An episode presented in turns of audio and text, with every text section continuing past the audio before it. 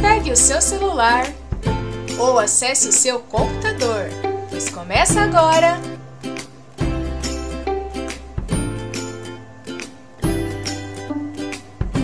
Café com Pesquisa, com Suzy Cordeiro, segunda temporada.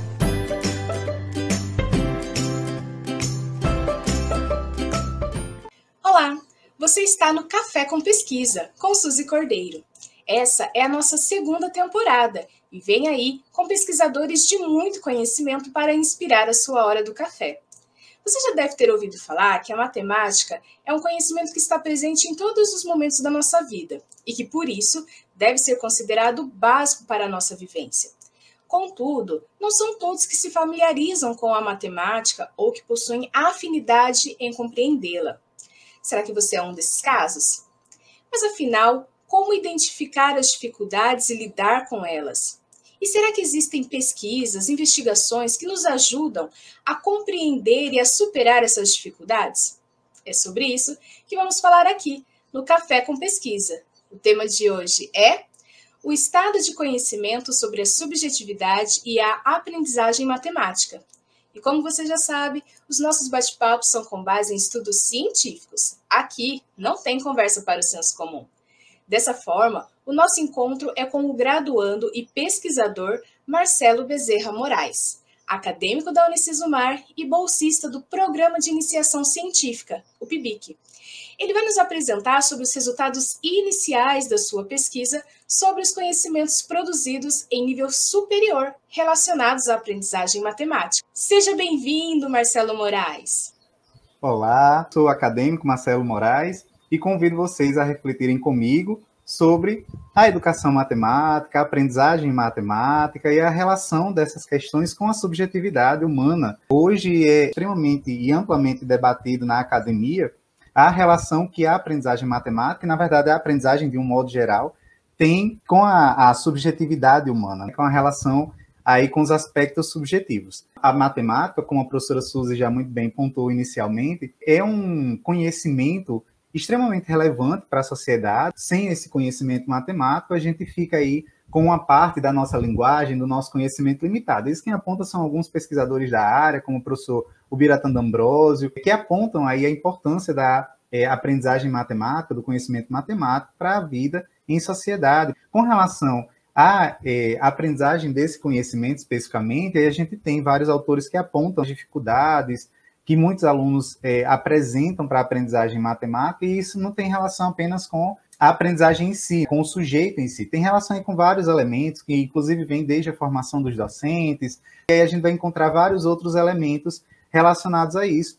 E óbvio, quando a gente fala em teoria de aprendizagem, autores como, por exemplo, Salvador, vão apontar que existem inúmeras teorias de aprendizagem, vários conceitos para nos ajudar a pensar sobre isso, e vários campos distintos de conhecimento mas algo que é mais ou menos comum hoje entre os pesquisadores é a ideia de que a aprendizagem, de um modo geral, hoje precisa levar em consideração esses aspectos que são atribuídos ao nível da subjetividade, como as emoções, como as relações sociais, interpessoais, entre outras características. É com um olhar voltado a essas relações subjetivas e a relação desses elementos com a aprendizagem matemática que nós, então, elaboramos o nosso projeto de pesquisa, que hoje está sendo financiado pela Unicesumar e com a Bolsa de Iniciação Científica, que tem como pergunta de partida o que, é que se tem produzido sobre isso. Né? Então, a nossa pergunta é: o que se tem produzido de conhecimento no Brasil, em nível de pós-graduação estricto senso? E para quem não conhece,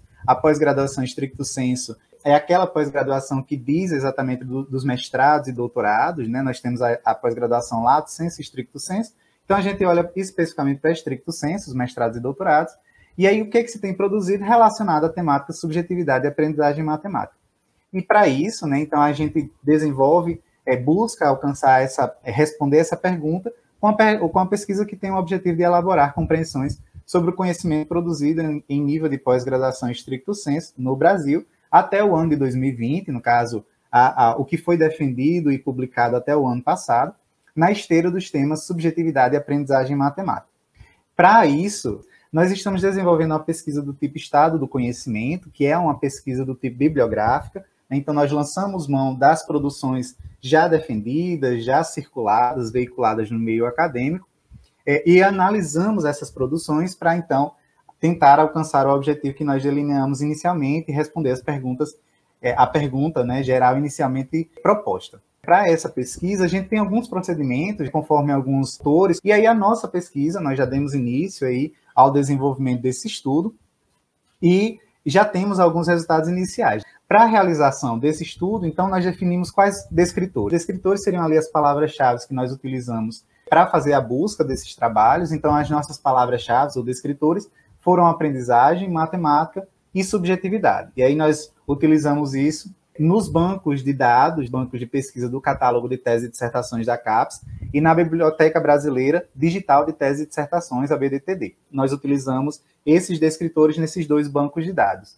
Para incluir ou excluir os trabalhos que nós selecionamos, nós utilizamos alguns critérios e incluímos basicamente todos aqueles trabalhos que analisavam algum nível de aprendizagem, considerando algum nível de subjetividade, trazendo algum elemento aí relacionado à subjetividade. Excluímos, né, como critério de exclusão, nós retiramos aqueles trabalhos que apareceram na nossa busca, que tratavam de formação de professores, é, ou de aprendizagem específica de alguns conceitos, ou que olhavam para a questão da aprendizagem a partir do ponto de vista da cognição. Então, nós retiramos esses trabalhos, já que não fazia parte do nosso escopo de pesquisa. Com resultados, né, a partir dessa, da aplicação desses descritores nesses bancos de, de dados, nós encontramos um total de 120 trabalhos no catálogo de teses e dissertações da CAPES e 107 trabalhos na BDTD. Desses, aí, a partir dessa análise, né, a, a, além dos títulos, por vezes os resumos também, para verificar a pertinência do trabalho à nossa pesquisa. A partir desses critérios de inclusão e exclusão, nós chegamos a um total de 21 trabalhos, é, sendo cinco deles teses e 16 dissertações. Né? E aí a gente começou, então, a fazer já a leitura e as análises iniciais desses trabalhos. A partir dessas análises, nós, nós já temos, então, alguns apontamentos. Por exemplo, um dos apontamentos que nós é, podemos fazer é de que as produções elas iniciaram sobre essa temática e com esse foco especificamente no 99, né? Então nós tivemos produções aí encontradas nessas bases de dados de 1999 até o ano de 2020. E aí nós destacamos nas análises iniciais o ano de 2010 um ponto realmente de destaque, porque nós tivemos até 2010 todos os anos que nós tivemos alguma produção, que na verdade nós só tivemos cinco até 2010, de 99 a 2010, nós só tivemos uma produção por ano. Em 2010 nós tivemos um pico aí de crescimento de três produções, e a partir de 2010 a gente teve uma maior constância de produções sobre a temática, variando aí entre uma e duas produções, não sendo possível encontrar nenhuma produção nos anos de 2013 e 2016.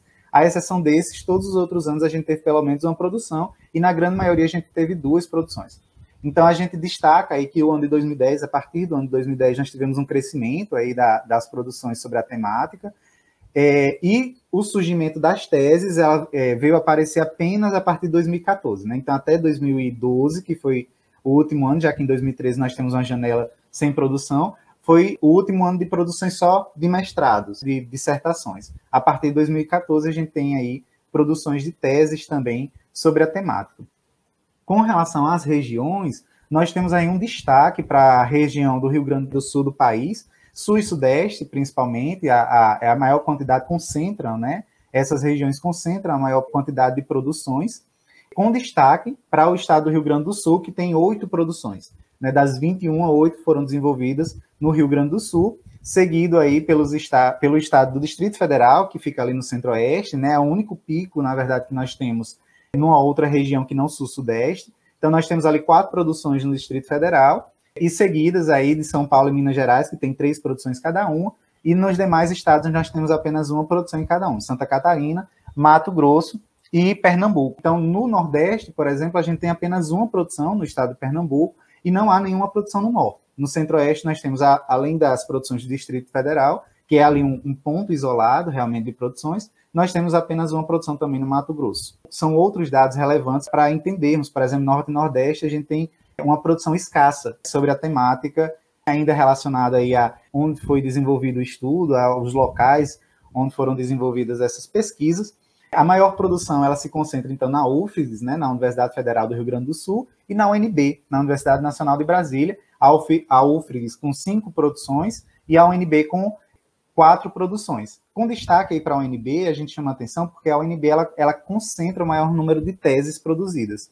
Das quatro produções, três são teses. Além da UNB, teses, a gente tem aí a defesa da UFMT, é, né, no Mato Grosso, e da UFU, em Minas Gerais. Então, apenas essas duas, com exceção das teses da UNB.